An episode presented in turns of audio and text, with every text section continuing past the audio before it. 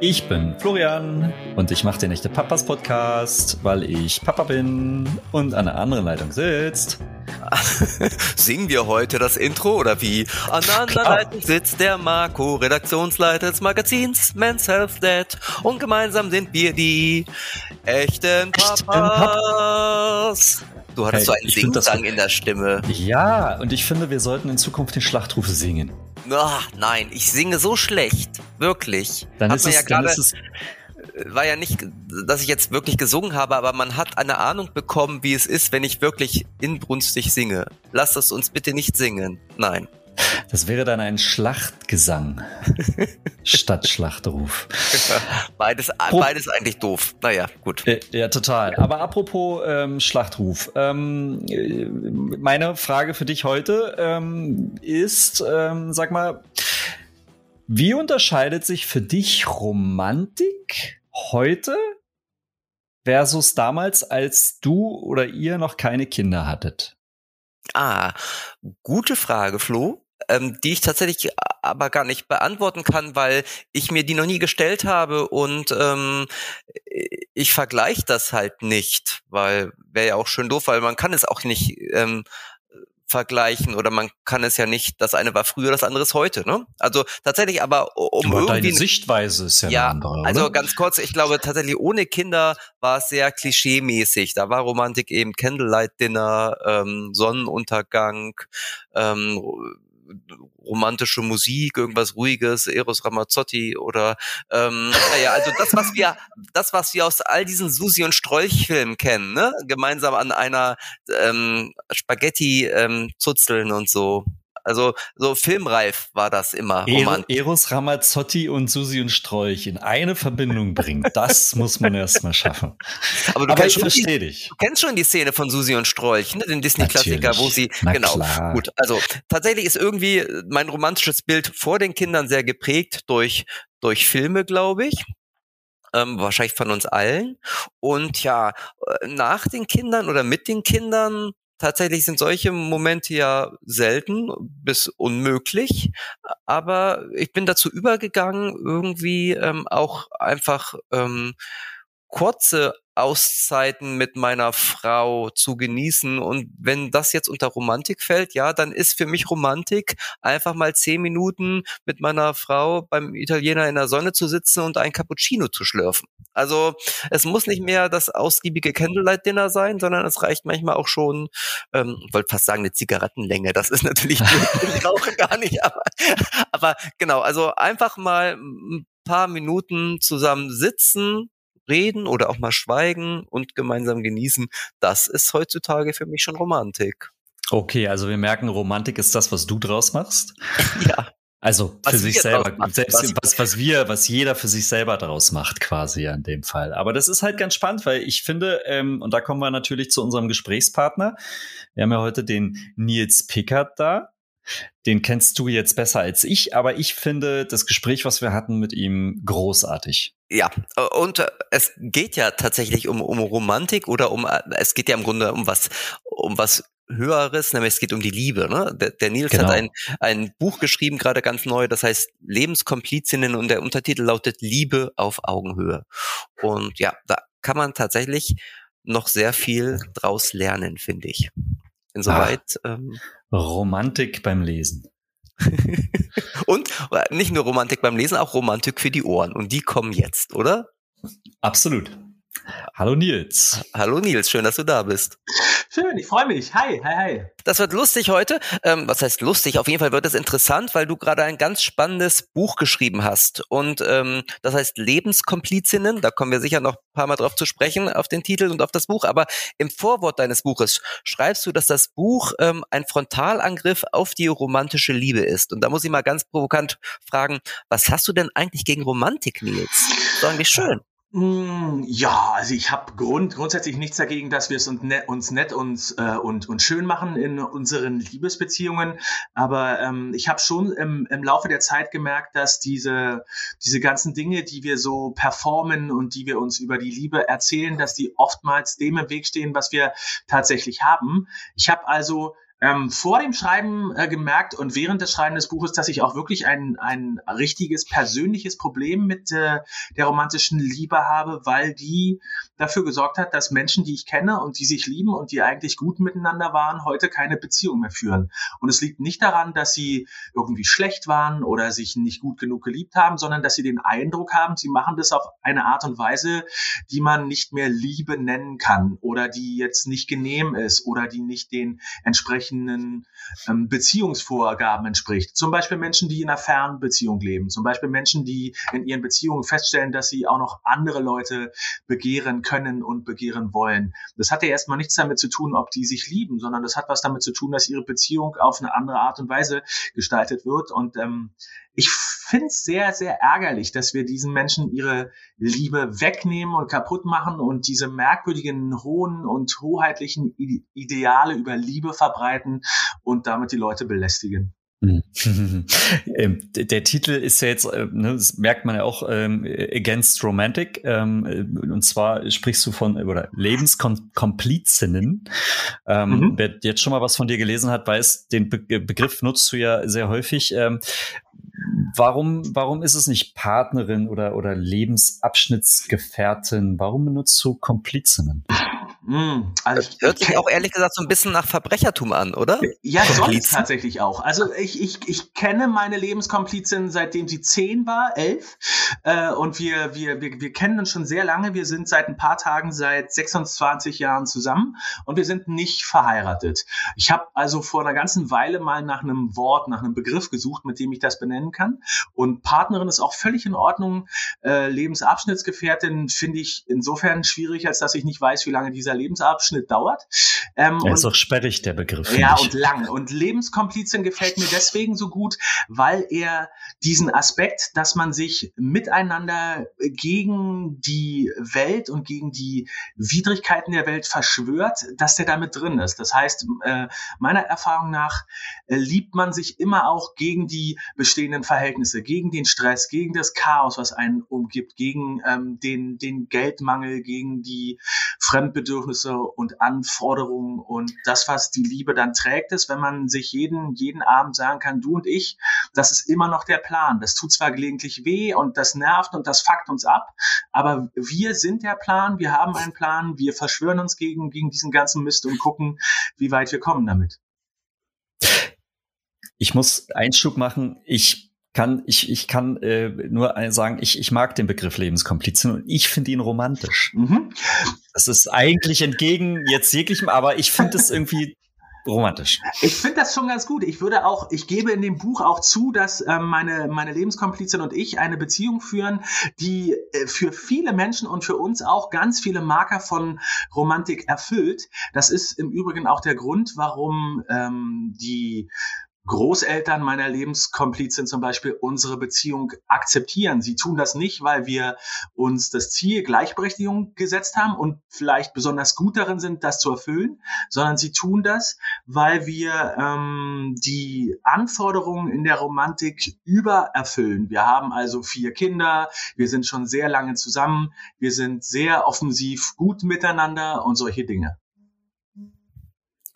Okay, jetzt ähm, haben wir ja schon angedeutet, dass dein Buch so ein Rundumschlag ähm, bezüglich des Themas Liebe ist. Unsere Hörerinnen und Hörer interessiert aber wahrscheinlich besonders das ähm, Elternschaft-Kapitel deines Buches. Mhm. Ähm, darum die Frage, wie ändert sich denn eigentlich die Liebe? Wie ändert sich eine Beziehung, wenn ein Kind kommt? Kann man das so pauschal sagen? Man kann das so pauschal sagen und ich würde sagen komplett.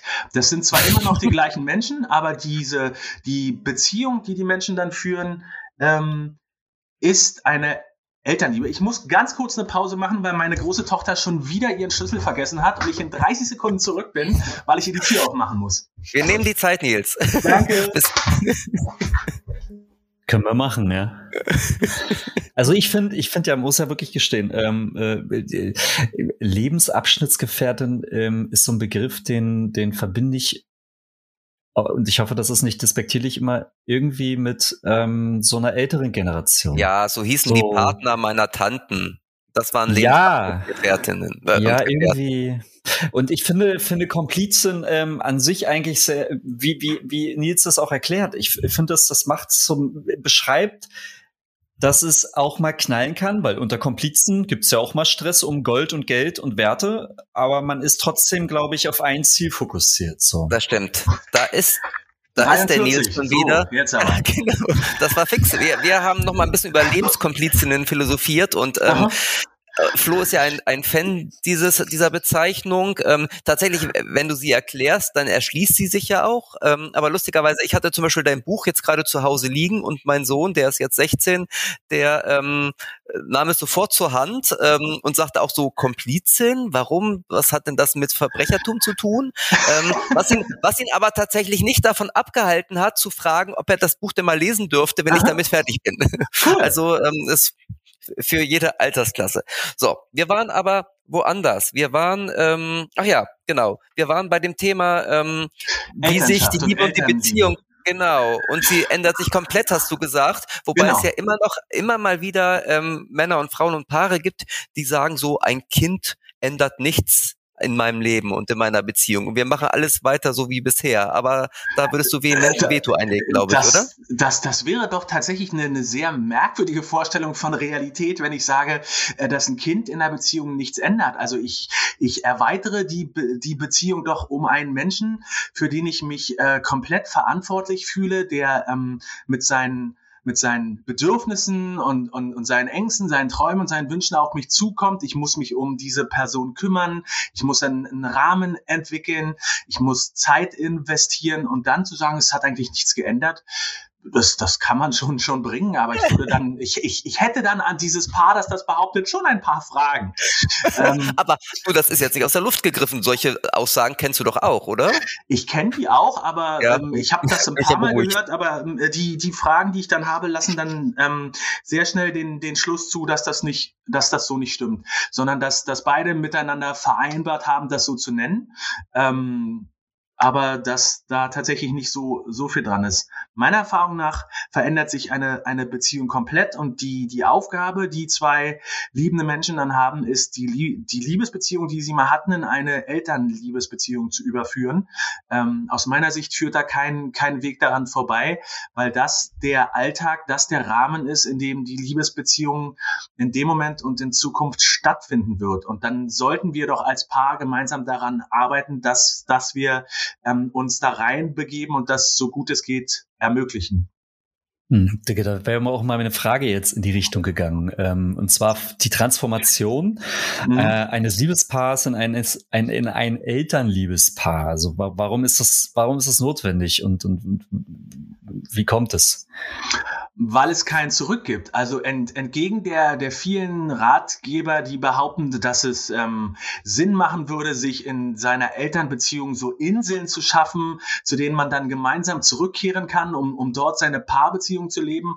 Ähm, ich glaube, dass es ganz toll ist und ich halte es für sehr wichtig, wenn, wenn Eltern versuchen, sich Freiräume zu schaffen, um sich als Paar zu erleben. Aber sie sind dann auch immer noch das Elternpaar. Diese Idee, dass man dann zu dem, zu dem Liebespaar zurückkehren kann, was man vor, vor dem Kind war, halte ich für einen ganz fatalen Fehler. Das führt dann auch dazu, dass ich dieses Paar sein, was ich mal gewesen bin, komplett überbewerte und das, wie es jetzt ist, der ganze Alltag, den Dreck, das Chaos, dieses Durchziehen, dieses äh, auf einem extrem hohen Le äh, Level und ohne Zeit die Familie irgendwie am Laufen zu halten, dass mich das äh, viel zu sehr nervt und abstößt und ich dann diese Auszeiten ähm, von dem Eltern, äh, von von dem Elternsein dann als das eigentliche zwischen uns, das eigentliche der Beziehung identifiziere und dann haben wir echt ein Problem, weil diese diese Elternliebe äh, Liebesbeziehung ist doch das, was den Alltag großflächig ausmacht. Und wenn ich das dann nicht gut finde, wenn ich daraus dann flüchten muss, dann haben wir ein richtiges Problem. Hm, also ist das eine neue Rollenklärung quasi. Entschuldigung, Marco. Genau. Ja. Ich wollte da auch nur dran anschließen, weil ähm, Probleme wollen wir nicht, haben wir genug, momentan noch mehr als uns lieb ist. Ähm, wie, wie kann denn diese Transformation gelingen, die du da ähm, forderst und, und wann setzt sie ein und wie lange dauert sie?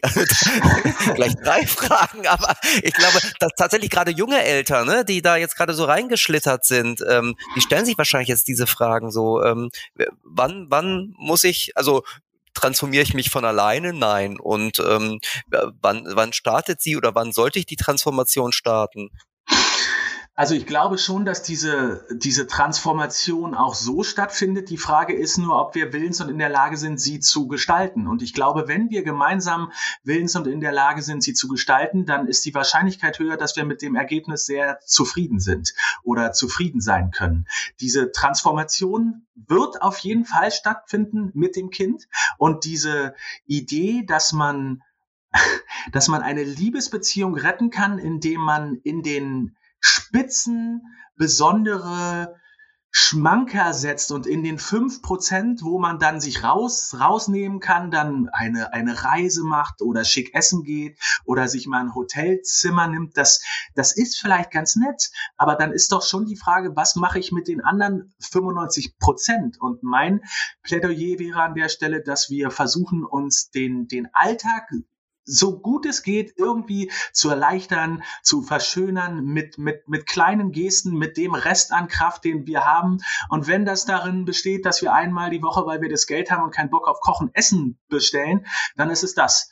Und ähm, wenn wir uns äh, gemeinsam einen Film angucken, dann, dann ist es das. Und wenn wir ein Brettspiel miteinander spielen, dann ist es das. Und wenn wir abends nach einem sehr, sehr langen Tag ähm, uns nur noch kurz die Hand drücken und sagen, du, ich finde dich immer noch ziemlich cool, dann ist es eben eben, eben das. Und ich glaube, wenn wir, lieb, wenn wir Liebespaare auf diese überdimensional großen Gesten ansetzen und ihnen sagen, dass es auf jeden Fall passieren wird, dass sie den oder die richtige finden und dann ähm, auf dem hohen Ross in den Sonnenuntergang der Liebe reiten, dann, dann wird das nicht passieren. Ich bin die Abteilung, wir gehen zu Fuß. Ja, wir holen uns Blasen, es wird ätzend, ähm, es wird auch mal zäh, die Gespräche werden sehr langweil, äh, sehr, sehr langweilig. Wir gucken uns vielleicht auch mal nach einer anderen Begleitung um, aber wir sollten uns für diesen Fußweg wappnen. Und wenn wir das tun, dann wird er vielleicht auch ganz nett. Ich hoffe, wir zerstören jetzt nicht irgendwelche ähm, lang gehegten Bilder in den Köpfen der Hörer. Ach doch, bitte. plädiere ich auch dafür. Deine Lösung ist ja auch unter anderem für eine funktionierende Partnerschaft, ähm, dass man äh, oder dass, dass es um Gleichberechtigung geht. Da haben wir es wieder. Ne? Das Thema Gleichberechtigung begegnet uns ja in unserem Podcast auch sehr häufig, was ja auch eigentlich wichtig ist. Ähm, wie, wie äh, kann das gelingen? Wie, wie, wie, wie ähm, also Gleichberechtigung, ich meine, als Liebespaar ist man doch gleichberechtigt schon von vornherein gewesen, oder nicht? Überhaupt nie. Also das würde ich auch gleich von vornherein wegschieben.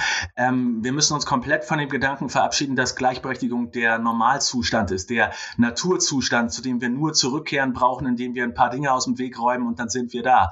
Das ist das genaue Gegenteil ist der Fall. Gleichberechtigung ist immer eine Form der Disziplinierung. Es strengt immer an, es ist immer nervig, weil wir im Grunde uns immer ein Stück weit selbst die Nächsten sind, uns allein und allein sind und die andere Person sich uns erst erklären müssen. Das heißt, wir haben immer die Tendenz, das eigene Verhalten zu idealisieren und das Verhalten der geliebten Person oder von anderen Menschen zu skandalisieren.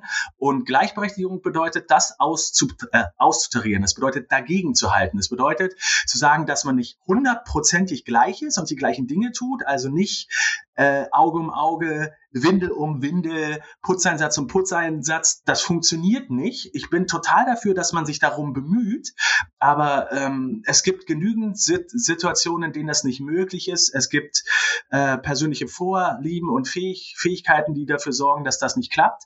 Aber das bedeutet dann eben nicht, dass man in die andere Richtung schaut und sagt, ja, ist halt so, sondern dass man das zur Kenntnis nimmt und dann gemeinsam was tut. Wenn also ein Partner, eine Partnerin die ganze Zeit voll Vollzeit jobbt und kocht und den Haushalt macht, dann, dann stimmt doch was nicht. Unabhängig davon, ob die andere Person vielleicht nicht so gut im Kochen ist, muss das dann angesprochen und irgendwie ein Ausgleich dafür geschaffen werden. Und der kann in den meisten Fällen nicht darin bestehen, dass man haargenau gleich viel kocht und die gleiche Anzahl von Glüh, Glüh, Glühbirnen rein, rein und rausschraubt. Das, das geht nicht. Aber äh, wenn man versucht, mittel- bis langfristig dort äh, einen Ausgleich zu schaffen und sich versucht, in, in Wertschätzung und Wohlwollen zu halten, dann kann das gelingen. Aber tatsächlich fühlen sich ja, Stichwort Gleichberechtigung, viele Paare, bevor sie ihr erstes Kind bekommen haben, gleichberechtigt. Ne? Also es ja. gibt ja immer wieder Studien, dass irgendwie die Paare, bevor sie Eltern werden, meinen, sie wären gleichberechtigt und dann mit dem ersten Kind da in alte Verhaltensmuster wieder zurückfallen. Es ist auch auf jeden Fall leichter, sich, bevor das Kind äh, kommt, gleichberechtigt zu fühlen. Und ein, ein Kind ist immer eine Form von, von Soll-Bruchstelle, weil, weil man sich dann als Paar neu erfinden muss und weil man mit einer nicht unbeträchtlichen Menge an Fremdbedürfnissen zugeworfen wird und irgendwer dafür dann halt die Verantwortung zu übernehmen hat. Dementsprechend ist das auf jeden, auf jeden Fall leichter, ähm, sich davor in, in Gleichberechtigung zu wähnen. Aber das ist ein bisschen so, wie ich in meinem Buch ja auch beschreibe, wie die äh, Jugendliebe von meiner Lebenskomplizin und mir war. Das ist dann ein Zustand, in dem man all diese Dinge, die man sich so vorgenommen hat, nicht testen muss. Ja, in, in, in dem man keine Regeln dafür aufstellen muss, wer nachts um drei raus, rausgeht, um das Kind zu betreuen. Und wenn ich vor, vor all diesen Problemen nicht stehe, dann kann ich mich ja in einer Zone befinden, in der Gleichberechtigung nie, nie hart wird und nie anstrengend und zäh und dreckig. Und mit Kindern wird es das auf jeden Fall. Und deswegen deswegen macht es Sinn, dafür Re Regeln aufzustellen, Verträge zu machen, Versprechungen zu geben, klare Kommunikationsstrukturen ein, einzuziehen und sich gegenseitig daran zu erinnern und nicht so zu tun, als würde das alles von selbst laufen. Auch das ist ja eine, eine total romantische Lüge, dieses Gefühl, dass Liebe alle Probleme lösen kann, die wir haben. Und wenn wir uns nur genug lieben, dann, dann, dann klappt das schon. Dann darf es nicht so schwer sein. Falls es schwer wird, dann ist es der, der, die falsche. Das ist, das ist tatsächlich eine Lüge. Das stimmt nicht. Sondern es kann und wird und muss mit allen komplett schwer und ätzend und schwierig werden. Das hat nichts damit zu tun, dass wir uns nicht gut lieben, sondern das hat was damit zu tun, dass wir von der Liebe Sachen ver äh, verlangen, die nichts damit zu tun haben, dass wir Menschen sind. Wir sind fehlbar und, und klein und wir, wir scheitern und wir sind erschöpft und wir haben für Dinge nicht die Kraft. Und die Liebe, die wir leben, die ist ganz genauso. Liebe ist auch, ist auch nur ein Mensch. Ja, und wenn wir sollten versuchen, ähm, die Dinge so zu gestalten und die Rahmen so zu setzen, dass die Liebe darin wachsen kann und nicht, dass wir sie mit Anforderungen zuschmeißen, die sie ähm, nicht in der Lage ist zu erfüllen. Hm. Bei, bei dem Thema Gleichberechtigung in der Partnerschaft, äh, gerade jetzt mit Kindern, sind wir ja auch schnell bei diesem Ideal 50-50, 50-50. Also äh, gerade in der Blase, in der wir uns bewegen, sage ich mal, ähm, schreiben das viele auf sich auf die Fahnen. Ähm, ich frage mich aber, ist das überhaupt möglich im Familienalltag? Und du hast ja in deinem Buch da auch Stellung zu bezogen. Ja. Ne? Also Nein. letztendlich. Hm? Letztendlich kann man ja froh sein, wenn man irgendwie, wenn man nicht bei, bei 95 zu 5 Prozent liegt, oder? Also ich bin auf jeden Fall dafür, dass man das nicht anstrebt. Ich würde aber noch, noch mal stark machen wollen, dass ein, ein haargenaues 50-50 nicht möglich ist, weil Menschen verschieden sind und wir auch in verschiedenen Zusammenhängen stecken. Bei uns zum Beispiel ist das so, dass ich mich als Freiberufler für die Kinder in der Hauptsache zuständig fühle. Wenn ich von meiner Lebenskomplizin jetzt äh, genau 50-50 verlangen würde, dann könnte sie ihren Job nicht mehr machen. Das, das, das kann doch nicht der Sinn und Zweck der Sache sein. Und ganz ehrlich, das wird im Kapitalismus auch niemals funktionieren. Da gibt es viel zu viele Anforderungen, die wir nicht kontrollieren können und denen wir nachgehen müssen, um irgendwie Geld daran zu schaffen, damit wir leben können. Also ist doch die Frage, wie meine Lebenskomplizin und ich die, diese Tatsache, dass wir nicht komplett 50-50 sein können, austarieren, wie wir da, wie wir darüber sprechen, in welcher Weise sie mir Wertschätzung entgegenbringen kann für das, was ich tue, welche Ausgleichsmöglichkeiten wir schaffen können, wie wir uns gut darin sehen können, was wir tun.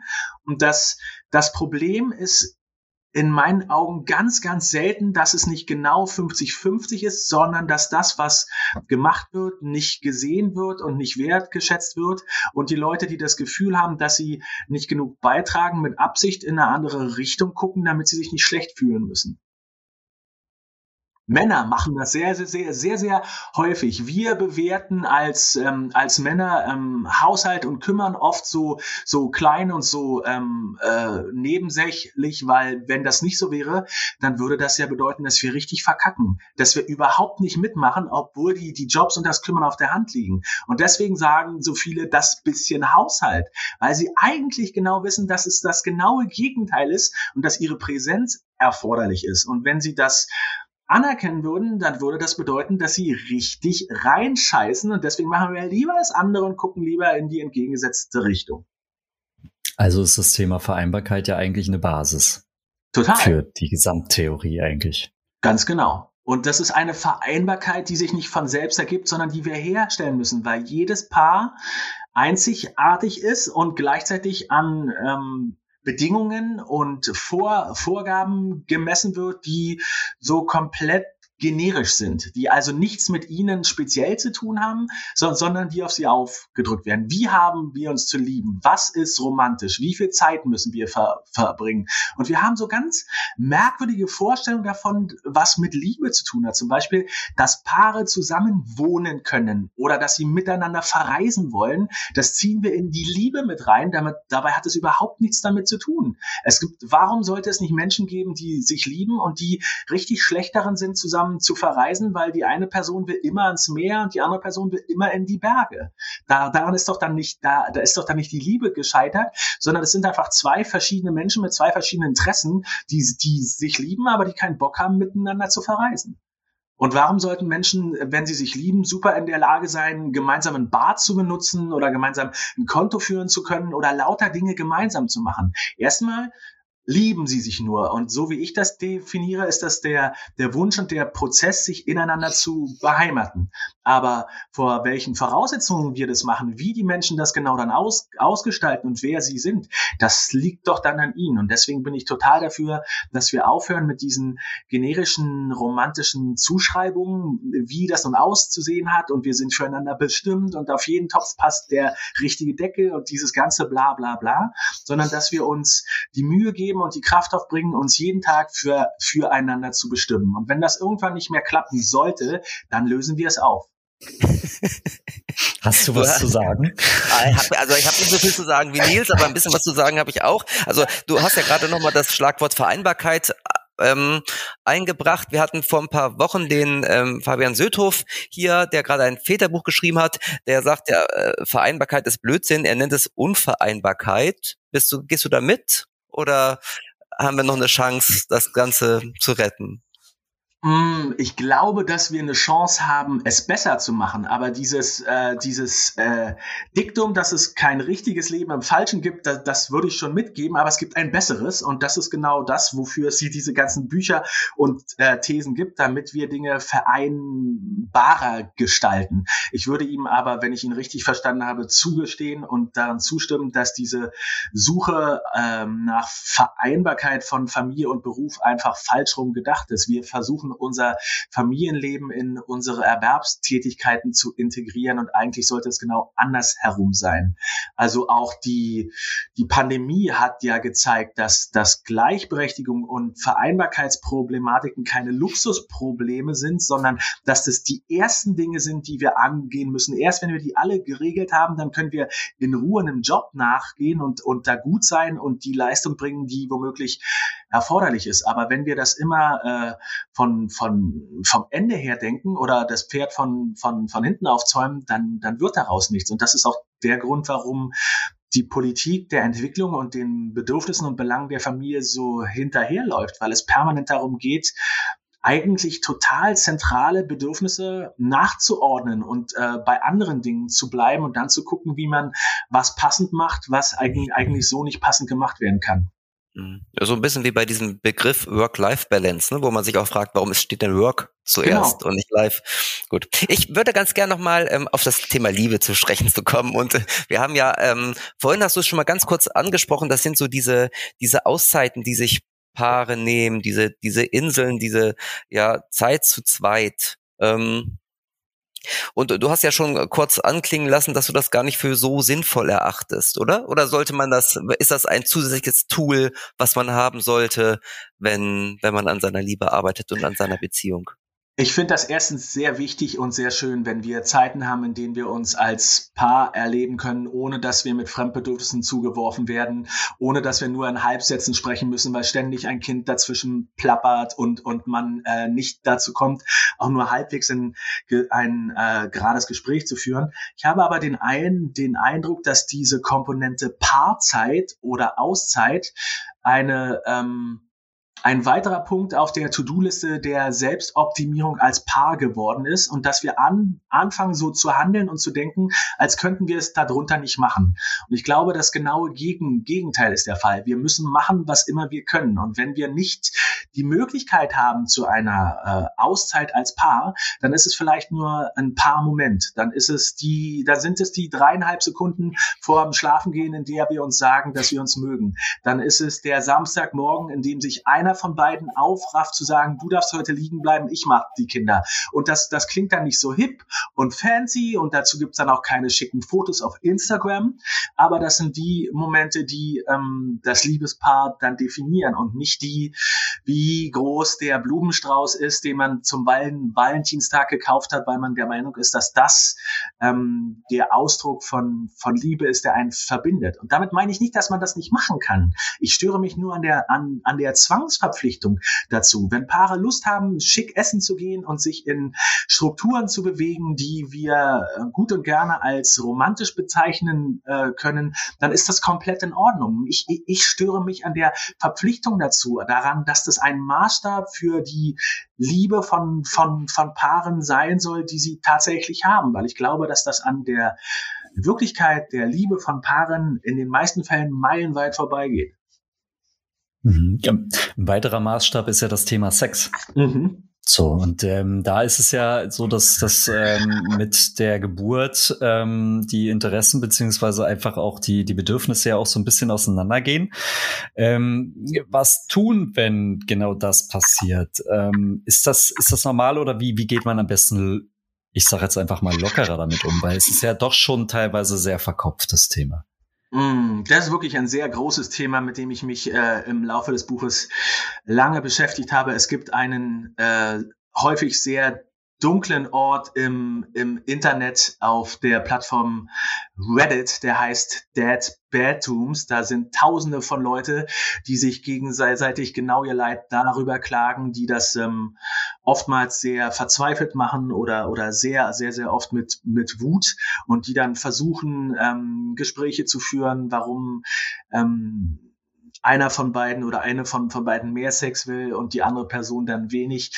Äh, auch da hilft es, das eigene Verhalten nicht zu idealisieren und das Verhalten der gegenüberliegenden Person nicht zu skandalisieren. Erstmal ist ein Unterschied in der Libido überhaupt gar kein Problem und vollkommen in Ordnung. Das ist äh, die, die, die, die Tatsache, dass Menschen zusammenfinden und die Libido befindet sich auf genau dem gleichen Level. Das ist eigentlich das Wunder.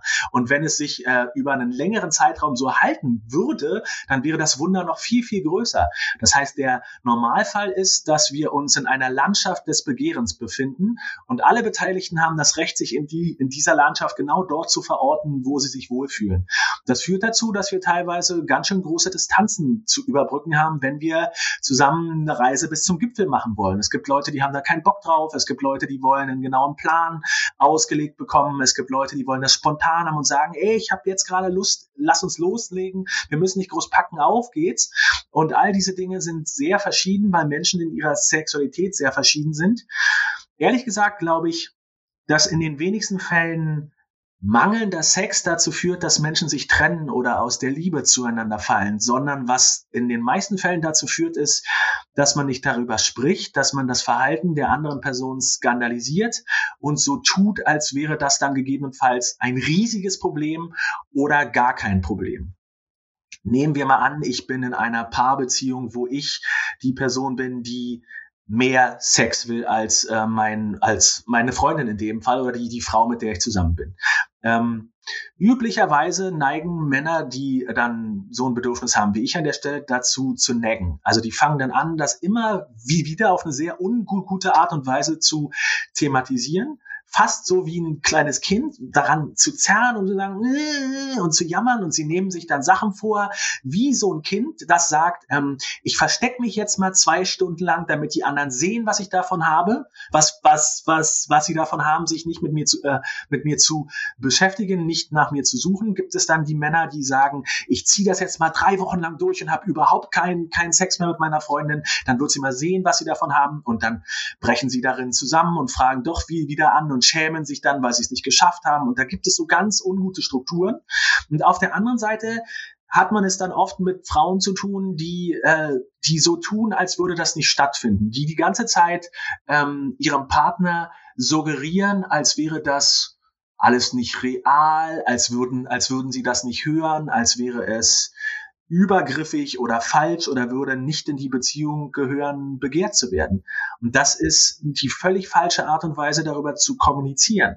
Wenn ich also ein Mann bin, der sehr viel mehr Sex will von seiner Freundin, als sie von, von mir will, dann wäre es erstmal an mir, das als Bedürfnis zu kommunizieren. Eine Beziehung ist aber nicht dazu da, um mir alle Bedürfnisse zu erfüllen, aber sie sollte der Raum sein, in dem ich sie formulieren kann und in dem wir uns beide dazu verhalten können. Das heißt, ich versuche das auf eine wertschätzende Art und Weise zu formulieren. Und äh, die Aufgabe meiner Partnerin wäre es dann, mit mir gemeinsam einen Raum zu schaffen, in dem das stattfinden kann. Das heißt nicht, dass wir dann Sex haben. Das bedeutet, dass ich sagen kann, ich finde dich heute wahnsinnig heiß, ich weiß überhaupt nicht wohin mit meinem Kopf und sie dann nicht da reinlacht und weggeht und pfeift und so tut, als hätte ich überhaupt nichts gesagt, sondern dass irgendwie wertschätzt und das auch als Wertschätzung annimmt, weil das ist ja, eigentlich ist es doch was total Gutes. Und dann mir ganz klar sagt, du, mir steht heute nicht der Sinn danach, äh, ich kann mir gut vorstellen, dass mir das in einer Woche ganz toll gefällt und dann machen wir vielleicht das und das und das Wichtige wäre dann, in einer Woche Woche wäre sie dann dran zu sagen, wenn das nicht klappt, dass sie das dann anspricht und sagt, warum nicht. Und dann an der Stelle auch nicht wieder so tut, als wäre überhaupt nichts passiert und einfach abwartet, dass das vorbeigeht und alle gucken in die Ecken und sprechen nicht miteinander. Dieses nicht miteinander sprechen, dieses so tun, als wäre es ein riesiges Problem oder gar kein Problem, das ist das, was uns äh, voneinander entfremdet und den Sex so problematisch macht. Und nicht, dass wir unterschiedlich begehren, dass wir uns unterschiedlich in dieser Landschaft des Begehrens einordnen und es manchmal kompliziert ist, sich miteinander zu verabreden, eine gemeinsame sexuelle Reise zu unternehmen. Mhm. Äh, finde ich aber, ja, finde ich auch. Vor allem so dieses, ähm, dass man entweder nur es verschweigen kann oder gleich ein riesiges Problem draus machen kann. Also ganz groß oder ganz klein, aber dazwischen gibt es natürlich noch ganz, ganz viel mehr. Ähm, Nils, du bist ja mit deinem Buch angetreten, um die Liebe zu retten. So hast du das jedenfalls geschrieben. Ähm, und ich kann mir gut vorstellen, dass viele Hörerinnen und Hörer genau in dieser Situation jetzt sind. Und deshalb würde ich ganz gern von dir mal wissen, ähm, was Eltern denn eigentlich tun können, die sich aus den, ich sag mal, aus den Augen verloren haben. Wie können die wieder zusammenfinden? Hast du da einen Ratschlag? Wenn du denn überhaupt Ratschläge gibst? Hm, ich bin äh, nicht, nicht so, obwohl ich in meinem Buch ein paar gebe, bin ich nicht so der Typ für Pauschalratschläge, weil Beziehungen dann doch immer sehr individuell sind. Aber ich würde schon sagen, dass dieses Paar ähm, versuchen sollte, einen, einen, einen Blick darauf zu gewinnen, warum sie aus dem Wohl, Wohlwollen für, füreinander gefallen sind, ähm, warum sie vielleicht nicht wahrhaftig genug sich selbst und der anderen Person gegenüber sind, wo sie vielleicht die Wissbegier an dem anderen verloren haben und äh, warum sie nicht in der Lage sind, einen Wandel in der Beziehung zu akzeptieren, beziehungsweise einen Wandel für unbedingt erforderlich halten.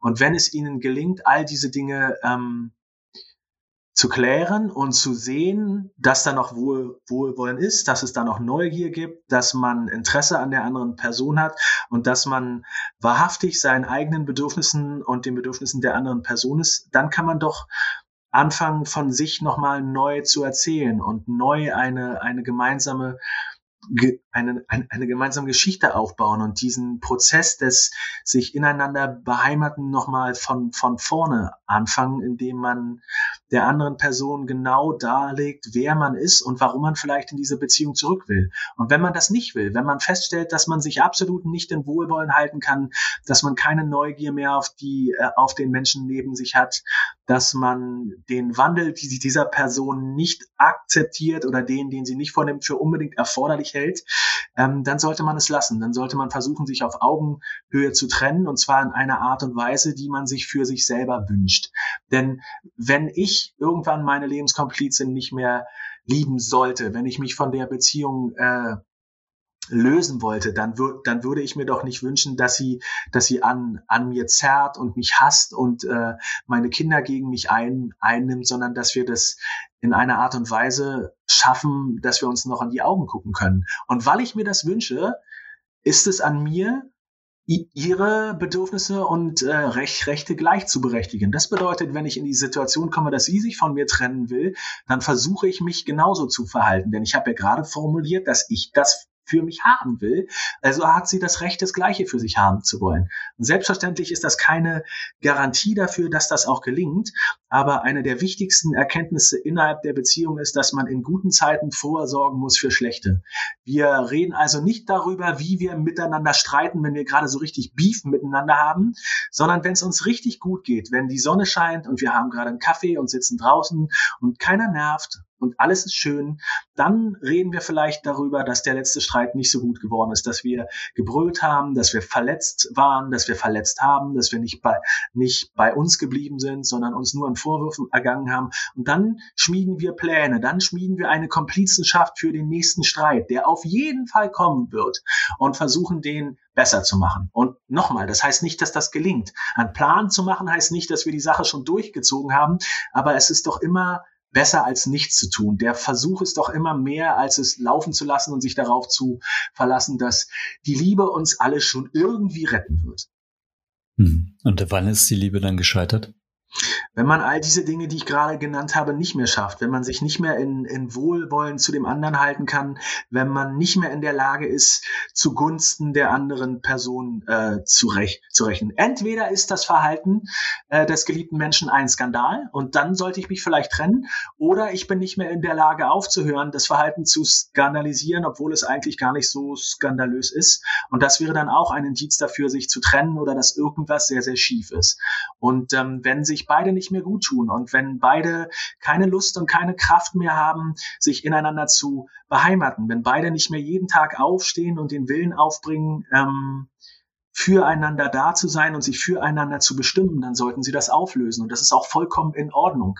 Eine Liebe muss nicht bis an das Ende aller Tage dauern. Sie ist, kann auch gut und schön und richtig sein, wenn sie nur zwei Wochen geht oder drei, drei Monate oder sieben Jahre. Das ist vollkommen in Ordnung. Auch, auch, auch das ist ein, ähm, ein Anspruch, den romantische Liebe formuliert, der ähm, Beziehungen gefährdet und der sie an in Momenten schlecht macht, in denen sie eigentlich vielleicht gerade noch sehr, sehr gut sind und auch im Nachhinein dazu führt, dass wir Beziehungen schlecht reden, die vielleicht ganz gut waren in dem Moment für uns. Also ich weiß nicht, wie es dir geht, Flo. Ich könnte Nils noch echt stundenlang zuhören. Auf der anderen Seite muss man das tatsächlich wahrscheinlich jetzt auch erstmal sacken lassen und sich mhm. vielleicht diesen Podcast noch einmal anhören. Eine letzte Frage habe ich aber noch, und zwar stellen wir diese Frage jedem unserer Gast, unserer, unserer Gästen. Und zwar ähm, haben wir auf Spotify eine echte Papa-Playlist, die mhm. von Gast zu Gast anwächst. Ähm, jeder unserer Gäste darf sich also ein Lied wünschen, das idealerweise was mit dem Thema dieser Folge zu tun hat ähm, oder äh, einfach dein Lieblingslied. Aber ich schätze mal, dass du wahrscheinlich jetzt ein Liebeslied irgendwie aus der Tasche ziehst, oder? Musik ist, ist ganz, ganz schwierig, weil ich ähnlich wie meine Kollegin Jasmin Schreiber immer gar nichts so richtig dazu kann, welche Musik ich hören muss, um zu schreiben. Also bei Teilen von diesem Buch war es unglücklicherweise christliche Erbauungsmusik, was für mich als Atheisten unerträglich ist. Aber das war genau die Art Musik, die dafür gesorgt hat, dass ich mich konzentrieren kann und da dieses Buch schreiben kann. Das war streckenweise sehr, sehr furchtbar. Ähm, und jetzt sitze ich an einem Buch, zu dem ich äh, italienischen Pop höre. Ich kann dir auch nicht sagen, warum, aber das ist dann so. Da muss ich dann durch.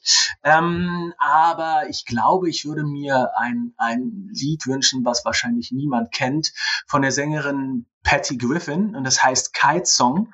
Das ist ein sehr, sehr trauriges, schönes Lied, ähm, das darum geht, ähm, dass die Liebe, die wir füreinander befinden, äh, haben und ähm, empfinden, dass die sehr, sehr klein ist und dass die eben nicht in der Lage ist, äh, uns zu retten und dass diese Bindungen und die Beziehungen, die wir haben, äh, sehr kostbar sind in all ihrer Kleinheit und Verletzbarkeit und dass es vielleicht ganz schön ist, die so zu haben und zu leben und zu lieben, wie sie denn sind und nicht sie an Ansprüchen zerschellen zu lassen, die uns nicht gehören und die uns nicht gut tun. Okay.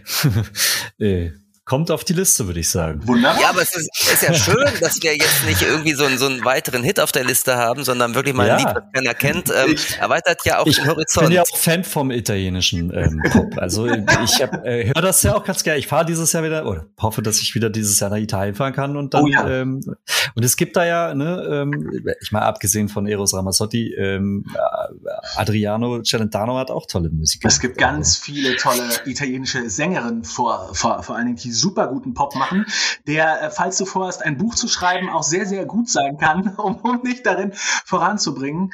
Ähm, es gibt leider auch sehr gut gesungenen, sehr melodiösen christlichen Erbauungspop, äh, der dann dazu führt, dass du wirklich gut durch deine Kapitel kommst. Aber ey, ey ich bin am nächsten Buch und ich bin, äh, bin gespannt, was da als nächstes auf mich zurollt. Ich halte euch da auf dem Laufenden. Ich hoffe, ja, es wird gerne. ein bisschen besser. Ich, ich hoffe, ich hoffe und dann, es trifft mehr meinen mein Geschmack. und dann darfst du natürlich auch wiederkommen als Gast in unserem Podcast und dir wieder ein Lied wünschen. Und dann sind cool. wir gespannt, was es dann wird. Auf jeden Fall ähm, kommt dieses kleine feine Lied erstmal auf unsere echte Papa Playlist mhm. bei Spotify, die man abonnieren kann, genau wie diesen Podcast hier. Und ähm, wie bewertet man den Flo? Am besten natürlich mit 15.000 Sternen und ähm, Mindestens. abonniert ihn. Ja, genau. Ja, genau. Ähm, und ähm, ja, wenn ihr eine Frage habt, entweder allgemein zum Podcast oder zu, zu dieser Folge, dann könnt ihr uns natürlich auch schreiben. Flo weist die E-Mail-Adresse. Hm. Irgendwann, irgendwann werde ich dich das selber mal fragen. Wie lange das ist. Du, dich, ich kann mir nicht alles merken. Immer auf mich.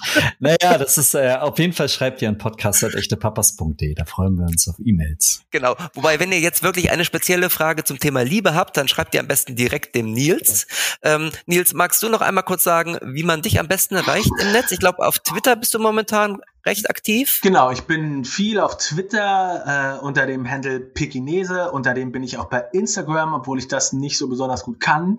Ähm, man erreicht mich äh, in verschiedenen Zeitungen, für die ich schreibe. Man kann mich auch über den Verein Pinkstings anschreiben, äh, wo ich, wo die Mailadresse direkt unter den Artikeln sitzt, die ich so da für den Verein schreibe. Von daher es ist es nicht besonders schwierig, mit mir in Kontakt zu treten. Okay, aber be bevor man vielleicht ähm, dir eine Frage schickt, sollte man erstmal dein Buch lesen, oder? Da das, ist, eine, das ist eine richtig gute Idee, da, darüber würde ich mich natürlich total freuen. Äh, und man, man kann mir dann tatsächlich auch äh, über die sozialen Netzwerke schreiben und sagen, was man davon hält. Das passiert jetzt schon seit ein paar Wochen, seitdem das Buch äh, draußen ist und das Feedback dazu ist für mich sehr, sehr spannend. Okay, dann sag noch in drei Sätzen einmal, wie das Feedback ist. Das würde mich nämlich total interessieren, ähm, bevor wir diesen Podcast beenden. Weil äh, tatsächlich irgendwie, ich glaube, du hast es auch im Vorwort geschrieben, du hattest ja eine Vorabrecherche gemacht, wie, wie sehr dieses Thema schon beackert wurde. Und also für mich war es relativ neu. Ja. Und äh, es ist tatsächlich, glaube ich, es gibt nichts Vergleichbares, oder? Es gibt wirklich nicht, nicht, viel. nicht viel Vergleichbares. Ich habe mich sehr darüber gewundert, weil viele Leute das so auf dem, auf dem Schirm haben und als Thema und darum kämpfen kämpfen und sich fragen, wie sie Gleich Gleichberechtigung herstellen können. Gleichzeitig gibt es dazu fast gar nichts. Das hat mich schon überrascht. Auch einer der Gründe, warum ich das Buch gemacht habe. Das, das Feedback ist sehr, sehr positiv. Ähm, es sind im Gegensatz zu meinem letzten Buch Prinzessin-Jungs, in dem es um die Erziehung von, von, von Jungen ging, um die geschlechtergerechte Erziehung, äh, wo es vor allen Dingen Männer waren, die mir Feedback gegeben haben, sind es jetzt bislang viel, viel Frauen und ein paar Männer. Äh, Frauen, die mir von ihren Beziehungen erzählen und dass sie sich bei mir darüber bedanken, dass es ihnen jetzt gelingt, klarer zu sehen, dass sie sich darüber freuen, dass ähm, äh, sie einen besseren Blick auf bestimmte Bedürfnisse haben, die sie selbst haben und dass sie es schade finden, dass ihr jeweiliger Partner nicht in der Lage war, die zu sehen oder sie nicht so gut darin waren, die zu kommunizieren. Das ist gerade so das Feedback, ähm, das ich dazu bekomme. Und ähm, das schönste Feedback, äh, das ich zu dem Buch bekomme, ist von einem Nachbarn von mir, der mir, der das Buch gelesen hat und mir danach gesagt hat, er hat das Gefühl, ich bin mit diesem Thema jetzt auch sehr fertig. Also er glaubt nicht, dass es dazu noch mal einen zweiten Band gibt und das ist bis, bis zu dem Zeitpunkt, wo er das gesagt hat, war mir das nicht klar, aber es ist genau so. Ich glaube nicht, dass ich dazu noch mal was schreiben werde. Ich bin jetzt sehr fertig. Ich habe ein Jahr dazu über 120 Bücher gelesen und mich sehr intensiv mit Liebe beschäftigt und ich habe weit, ich habe weiterhin große Lust über Liebe zu reden, gerade in den jetzigen Zeiten, in denen wir uns befinden. Und ich habe auch große Lust äh, zu, zu lieben, aber nochmal ein Buch darüber in der Art äh, zu schreiben, wird nicht mehr passieren. Ja, aber, aber okay. dafür sind ja Nachbarn da. Ja. Dass, dass, sie, dass sie einen sowas sagen. Ne? Ja, also das war sehr, sehr schön und sehr gut. gut. Du, dann hoffe ich, dass dieser Podcast dazu beiträgt, dass auch noch mehr Männer dein Buch lesen und dir vielleicht auch Feedback geben, weil es ist, es ist echt wert, glaube ich. Also es gibt viele Impulse und ähm, gerade Männer, die, glaube ich, echt nicht so gerne über Beziehungen sprechen und drüber nachdenken, ja. ähm, die sollten da mal reinschauen. Gut. Also Nils, vielen, cool. vielen Dank für das Buch, vielen, vielen Dank, vielen Dank, für deine Zeit und das Gespräch und wir freuen uns schon auf dein nächstes ähm, Italo-Pop-Buch. sehr, sehr gerne. okay. In diesem Mach's Sinne. Tschüss alle zusammen. Ciao, ciao.